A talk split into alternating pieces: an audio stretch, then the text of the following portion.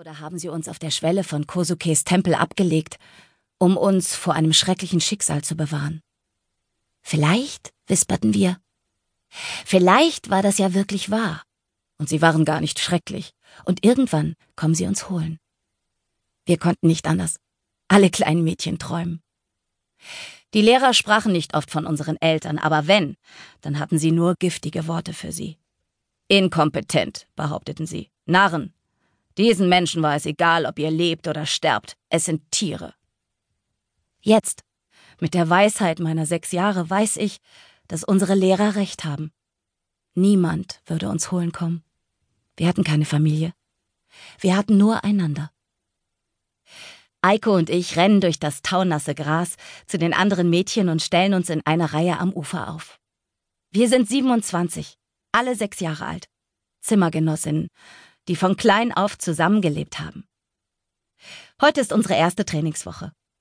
Unser ganzes Leben lang wurden wir als Mädchen oder Kinder bezeichnet, aber die letzten paar Tage waren wir Kriegerinnen.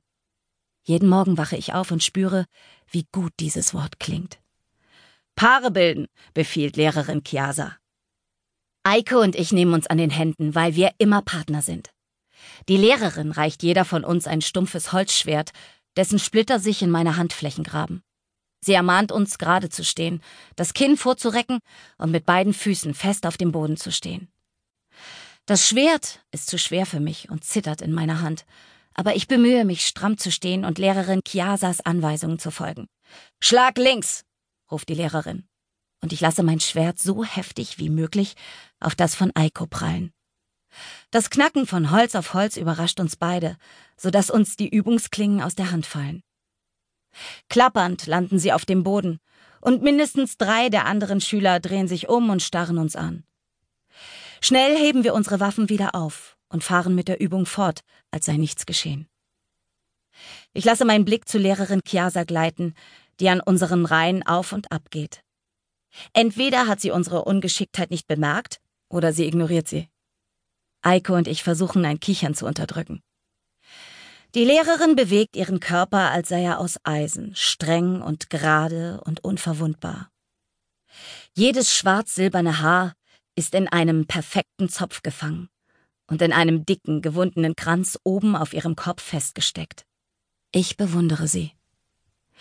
Sie trägt die gleiche Tunika, mit dem hohen Kragen, wie wir alle, gebunden mit einer Leinenschärpe, nur dass unsere schwarz sind, während ihre die leuchtend rote Farbe einer Tempelmutter hat. Wenn sie läuft, flattern die losen Ärmel um sie herum wie Flügel. Ihre Beine, die in roten Hosen stecken, sind stark und dick wie Baumstämme. Ihre Füße nackt. Sie ist fast schon eine alte Frau, aber ihre Haut strahlt und sie hat Muskeln wie ein Mann. Eines Tages will ich genauso sein wie sie, stark wie Eisen und schön wie die Sonne. Eiko stöhnt, als ich ihr zum zweiten Mal die Waffe aus der Hand schlage. Ich versuche nicht zufrieden mit mir zu sein. Selbstzufriedenheit ist keine Kriegereigenschaft. Hier, sage ich, du musst es so halten. Ich zeige ihr, wie sie am besten die Finger um den Schwertgriff legt, um es richtig festhalten zu können. Die Hälfte von dem, was Lehrerin Chiasa uns sagt, verstehe ich nicht. Schließlich ist das erst unser zweiter Tag außerhalb des Klassenzimmers. Aber meine Hände wissen, wie man ein Schwert halten, schwingen und kräftig gegen eine andere Klinge schlagen muss. Das ist nicht gerade leicht, aber für mich ist es genauso natürlich wie für Eiko Sprachen und Geschichte. Eiko verlagert ihre Hände und wir beginnen erneut mit unseren Übungen. Jetzt macht sie es besser. Ihre Bewegungen sind langsamer und präziser. Voller Stolz grinse ich meine Freundin an. Schlag links, Schlag rechts, Tritt nach vorne. Die Übungen ziehen sich ewig hin, aus Minuten werden Stunden. Meine Arme und Beine beginnen zu brennen. Verzweifelt sehe ich Lehrerin Chiasa an, doch sie geht immer noch auf und ab und wiederholt gelassen und fast abwesend ihre Befehle. Und gerade als ich glaube, ich müsste vor Schmerzen in meinen Händen und Muskeln sterben, sagt sie, und Schluss, Krieger. Wir lassen die Waffen fallen und werfen uns erschöpft ins Gras. Die Lehrerin geht weiter vor uns auf und ab, die Hände auf dem Rücken verschränkt.